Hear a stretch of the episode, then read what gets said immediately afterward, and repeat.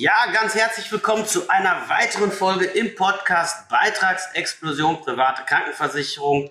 Heute kümmern wir uns um das, was sich eigentlich jeder Privatkrankenversicherte wünschen würde, nämlich wie er dafür sorgt oder wie du dafür sorgst, dass du im Alter, dann wenn guter Gesundheitsschutz besonders wichtig wirst, überhaupt keine Beiträge mehr zahlst. Das geht und wie das geht, das erkläre ich dir jetzt.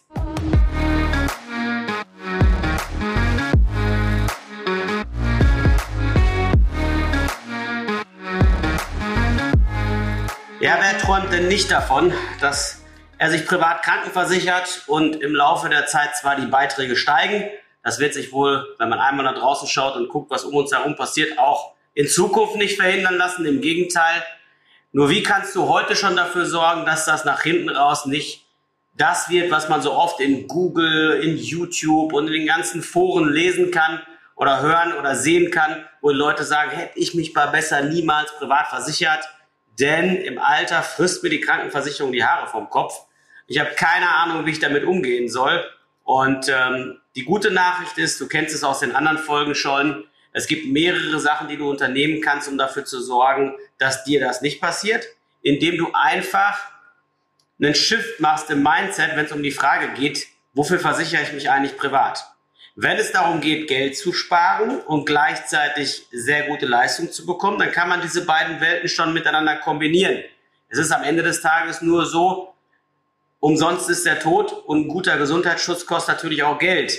Und dass du jetzt den Vorteil hast, nicht in der gesetzlichen bleiben zu müssen, sondern dich auch privat versichern zu können, ist, wenn man es genau nimmt, wie ein Sechster im Lotto, aber weniger allein in Euro umgerechnet, sondern vor allen Dingen in der Tatsache, dass wenn dir gesundheitlich mal irgendwas passieren sollte oder deinen Liebsten, die du dann da auch mitversichert hast, dann weißt du einfach, dass das Leben dann unter Umständen ganz anders verläuft, als man sich das oftmals erhofft will. Heißen, wenn man dann eben das Problem hat, dass die Krankheit kommt, aber du weißt gleichzeitig auch, dass du eine Versicherung hast oder dir einfach Rechte gesichert hast, auf wirklich die bestmögliche medizinische Versorgung zugreifen zu können. Das kann bei weitem nicht jeder. Also über 90 Prozent der deutschen Bevölkerung können das nicht. Die haben gar nicht die Voraussetzungen dafür oder hätten vielleicht die Voraussetzungen, aber sind zu krank, um diesen Schritt noch zu machen oder zu alt. Oder haben meinetwegen die Situation, dass sie familienmäßig das so schlecht äh, aus Krankenversicherungssicht, das so schlecht laufen würde beitragsmäßig, dass es also so teuer werden würde, dass es auch wiederum keinen Sinn ergibt. Von daher, wenn du in der glücklichen Situation bist, die Chance zu haben, das Ganze vernünftig zu gestalten, dann kannst du es sogar auf die Spitze treiben. Und wenn du noch genug Zeit hast, bis zur Rente, sprich bis zu der Zeit, wo du vielleicht nicht mehr Lust hast, als Freiberufler oder Selbstständiger 8, 10, 12 Stunden am Tag zu arbeiten oder als Angestellter in den wohlverdienten Ruhestand gehst, gleichermaßen als Beamter in Pension, kannst du schon heute mit verhältnismäßig wenig Beitrag dafür sorgen, dass am Ende des Tages im Alter überhaupt keine Beiträge mehr zu zahlen sind. Dafür habe ich extra ein Ausfinanzierungsberechnungstool gebaut. Da schauen wir uns immer zwei Sachen an. Zum einen, wohin wird sich der Beitrag aller Voraussicht nach entwickeln? Also wie hoch, wenn du heute abschließt, ist der Beitrag, wenn du mal 67 bist? Das ist das Erste, was wir uns angucken. Und im zweiten Schritt, was müsstest du unternehmen, damit du im Alter keine Beiträge mehr zahlen musst? Und dafür habe ich entsprechend, wie gesagt, äh, ein Tool gebaut, wo man genau das letztendlich eben halt mit erreichen kann. Das Tool kann ich jetzt schon mal ankündigen, packen wir nachher unter die Show Notes, ist meiner Meinung nach Gold wert, weil du da einfach auch schön Angebote miteinander vergleichen kannst in Sachen Beitragsentwicklung, aber vor allen Dingen, weil du auch auf einen Blick dir sofort durchrechnen kannst, was müsste ich eigentlich im Monat zurücklegen, damit ich im Alter nahezu keine oder sogar keine Beiträge mehr zahlen muss äh, und habe die Krankenversicherung dann gut und günstig eingekauft beziehungsweise mit Weitblick eingerichtet. Und hier habe ich gerade zum Beispiel eine junge Dame beraten gehabt, die war 34 Jahre alt, eine Anwältin, die könnte sich privat versichern für 600 Euro im Monat, wenn sie einen beitragsstabilen Versicherer nimmt, der mit etwa 3% Beitragssteigerung in den letzten 30, 40, 50 Jahren unterwegs gewesen ist, dann würde sie mit 67.591 Euro zahlen. Klingt jetzt viel, wenn du das hörst, so von wegen, ist ja unbezahlbar. Bitte denk daran, 600 Euro in D-Mark-Zeiten, 1200 D-Mark. Dafür hätte keiner so viel auf den Tisch gelegt, weder für die gesetzliche noch für die private Krankenversicherung. Heute zahlst du in der gesetzlichen über 900, in der privaten 600 ist dann auch, fühlt sich auch relativ normal an, weil einfach die Reise mit Inflation immer wieder in so eine Richtung geht. Das heißt 1591 mit 67, die werden dann letztendlich sich auch genauso anfühlen wie heute 600 Euro. Ansonsten hätte sie den falschen Anbieter gewählt und nicht so gut verglichen, wie sie es hat und hätte einen genommen, zum Beispiel mit 4% Beitragssteigerung. Nur 1% mehr, dann zahlst du mit 67 nicht 1591, sondern knapp 2200 Euro, aber das nur am Rande. Bleiben wir mal kurz bei dem, was sie machen könnte, damit sie ab 67 erstmal bis auf weiteres keine Beiträge mehr zahlt. Dafür würde es reichen, wenn Sie parallel zur Krankenversicherung, und wie gesagt, ich wiederhole es nochmal, Ihr Monatsbeitrag sind 600 Euro, gesetzliche würde sie zahlen über 900, also ungefähr 920, die ist ledig. Und zusätzlich bräuchte sie ja noch Zusatzversicherung, Zusatzversicherung für das, was ihr wichtig ist, meinetwegen alternative Heilmethoden, Zahnarzt, Krankenhaus, whatever. Hätte da nicht mal ansatzweise so gute Leistungen, weil sie halt einfach keinen privatversicherten Status bekäme. Also sie spart locker 300, sogar eher 400 Euro, wenn man sagt, 920 ist der Beitrag in der gesetzlichen, plus vielleicht nochmal 70, 80 Euro Zusatzversicherung, bist du schnell bei 1000 Euro. Hier zahlt sie jetzt 600 erstmal bis auf weiteres. Ja, das bleibt nicht bei 600. Die gesetzliche bleibt aber auch nicht bei 920 und die Zusatzversicherung bleibt auch nicht bei 70 oder 80. Die gehen alle im Laufe der Zeit hoch. Und das heißt also, sie hat eine Differenz von bis zu 400 Euro, die sie, wenn sie sagt, ey, Krankenversicherung, private Natur, mir reicht das als Argument, dass ich zukünftig schnell meine Termine bekomme, weiß, dass medizinisch wirklich alles gemacht wird, um mich wieder fit zu bekommen, dass ich Zugang zu Privatkliniken bekomme, zu Spezialisten, zu Ärzten, die gar nicht mehr im Kassensystem arbeiten, aber auch zu Therapieverfahren, die noch längst nicht von der Kassenärztlichen Vereinigung für gut befunden wurden und die dann nur die bekommen, die eben die Chance haben, eine Krankenversicherung zu haben, die auch sowas übernimmt. So, also das heißt, sie könnte bis zu 400 Euro zurücklegen, wenn sie sich für einen guten Sparplan entscheidet, mit 7% Rendite. Jetzt wirst du wieder sagen, Dieter, 7% Rendite, wo gibt's denn sowas? Ich kann dir sagen, ja, wenn du auf Lebensversicherung, Bausparverträge und irgendwelche teuren Versicherungs- und Bankprodukte setzt, ist das natürlich unrealistisch. Und wenn du kurzfristig zwei, drei, vier, fünf Jahre dein Geld zurücklegen willst, dann geht das nur mit großen Risiken einher, wenn man diese Renditen haben will.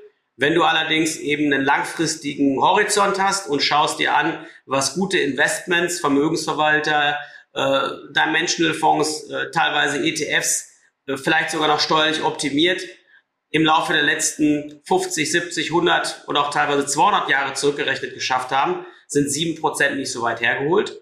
Dann reichen 214 Euro im Monat aus, damit diese junge Dame jetzt mit 34 ab ihrem 67. Lebensjahr keine Beiträge mehr bezahlen braucht.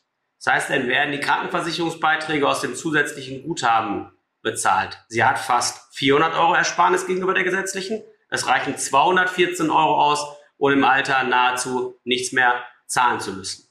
So, und wenn ich hingehe und sage, ja, ach, aber ich bin so ein konservativer Anleger, Dieter, rechne mir das Ding mal mit 5% Zinsen durch. Das heißt also, dass der Sparvertrag deutlich schlechter läuft, obwohl er hier 30 Jahre aufwärts läuft. Nur 5% Rendite gerechnet, dann braucht sie 323 Euro im Monat, um im Alter keine Beiträge mehr zu zahlen. Dann hat sie immer noch mehr gespart gegenüber der gesetzlichen, aber Top-Leistung. Beitragsrückerstattung, die sie ja auch noch kriegt, mal ganz außen vor gelassen. So, also das vielleicht noch mal als, als kleiner Weckruf, aber eben auch als einfaches Zahlenbeispiel, um dem Gefühl, dazu, äh, Gefühl dafür zu vermitteln, wie du eigentlich jetzt schon dafür sorgen kannst, im Alter überhaupt keine Beiträge mehr zu zahlen. Und das ist keine Raketenwissenschaft, dafür brauchst du nur zwei Dinge. Klar, bei der privaten Krankenversicherungsauswahl guckst du dir alles und hörst dir alles an, was du dazu finden kannst und entscheidest dich am besten für jemanden, der die höchstmögliche Wahrscheinlichkeit zumindest mitbringt, dass du in ein paar Jahrzehnten den Beitrag dort immer noch gut bezahlen kannst, weil die halt wie ehrbare Kaufleute ein nachhaltiges Geschäft betreiben und alles auf Langfristigkeit im Sinne der Versicherten ausgelegt haben. Die werden dann wahrscheinlich nicht unbedingt im Fernsehen zu sehen sein mit teurer Werbung, aber eben halt genau dieses Thema sauber regeln und garnierst das Ganze, indem du hingehst und zum Beispiel, wenn du in der, gegenüber der gesetzlichen halt ordentlich Geld einsparst, davon Teile zurücklegst, sowas kannst du durchrechnen, das geht sehr schnell, um dann dafür zu sorgen, dass du im Alter einfach Ruhe hast. Und das wäre auch meine Empfehlung an dich, denn nach Gesprächen mit, ich weiß nicht wie viele Rentnern und Menschen, die schon in der Situation sind, dass sie halt nicht mehr arbeiten, die sagen eigentlich alle einheitlich, du Dieter, ehrliches Wort, äh, in jungen Jahren und auf dem Weg bis zur Rente hatte ich eher etwas mehr Geld im Monat zur Verfügung. Jetzt im Rentenalter tendenziell etwas weniger, weil ich kriege ja nur Rente oder das, was ich mir aufgebaut habe, Mieteinnahmen etc. habe aber auf der anderen Seite in jungen Jahren eher einen günstigeren Krankenversicherungsbeitrag gehabt, im Alter eher einen höheren. Wie schön wäre es gewesen, hier mit ein bisschen Weitblick früher hinzugehen und schon ein paar Euro zurückzulegen, ein paar Euro dafür zu reservieren und anzulegen, sodass ich im Alter jetzt einfach Ruhe hätte mit der Krankenversicherung. Und das ist wirklich meine von Herzen gemeinte Empfehlung an dich, das mit ins Kalkül zu ziehen, weil ganz ehrlich, wenn du in der gesetzlichen bleiben würdest, dann wären die 920 ja weg, genauso wie die Zusatzversicherung. Und wenn du das Geld nur auf irgendein langweiliges Sparbuch packst oder was weiß ich, Girokonto oder wo auch immer hin, es ist ja dein Geld. Es ist ja nicht so, dass das irgendwie eine dritte äh, Institution geht und du da keinen Zugriff mehr drauf hast, sondern es ist dein Geld. Ich würde natürlich immer empfehlen, es gut anzulegen, aber selbst wenn du es nicht gut anlegst, du kannst dir damit einfach dein eigenes Sicherheitspolster bauen und glaub es mir, das wird erforderlich werden. Sowohl in der gesetzlichen als auch in der privaten werden die eher stärker an der Schraube zukünftig drehen. Klar, bei den guten Gesellschaften weniger als bei den schlechten, aber sie werden es tun. Und wenn du dann einer von denen bist, die das eben halt gut abfedern können, weil sie halt eben mit wirklich, ja, um die Ecke denken an das Thema rangegangen sind, dann weiß ich, wirst du irgendwann vielleicht in 20, 30 oder 40 Jahren rückblickend sagen, es war gut, dass ich damals der Empfehlung vom Dieter gefolgt bin und habe das Ganze eben halt so ausgerichtet, dass ich nach hinten raus mit den Beitragssteigerungen eigentlich ziemlich entspannt umgehen kann, weil ich einfach weiß, da ist genug Guthaben da, um das locker abfedern bzw. ausfinanzieren zu können.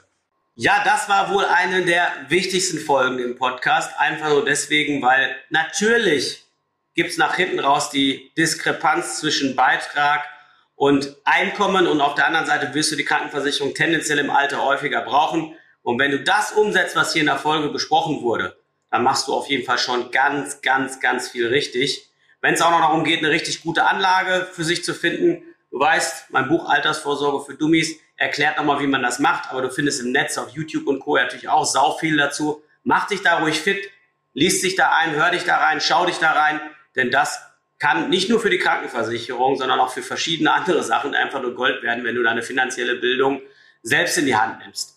So, und ansonsten, wie versprochen, hier unten drunter findest du eine Verlinkung zu dem Rechentool und dann kannst du hingehen und kannst für dich mal genau durchkalkulieren, wie machst du es am schlausten, um im Alter nach Möglichkeit keine Beiträge mehr zahlen zu müssen. In diesem Sinne, gute Zeit, bis ganz bald, dein Dieter.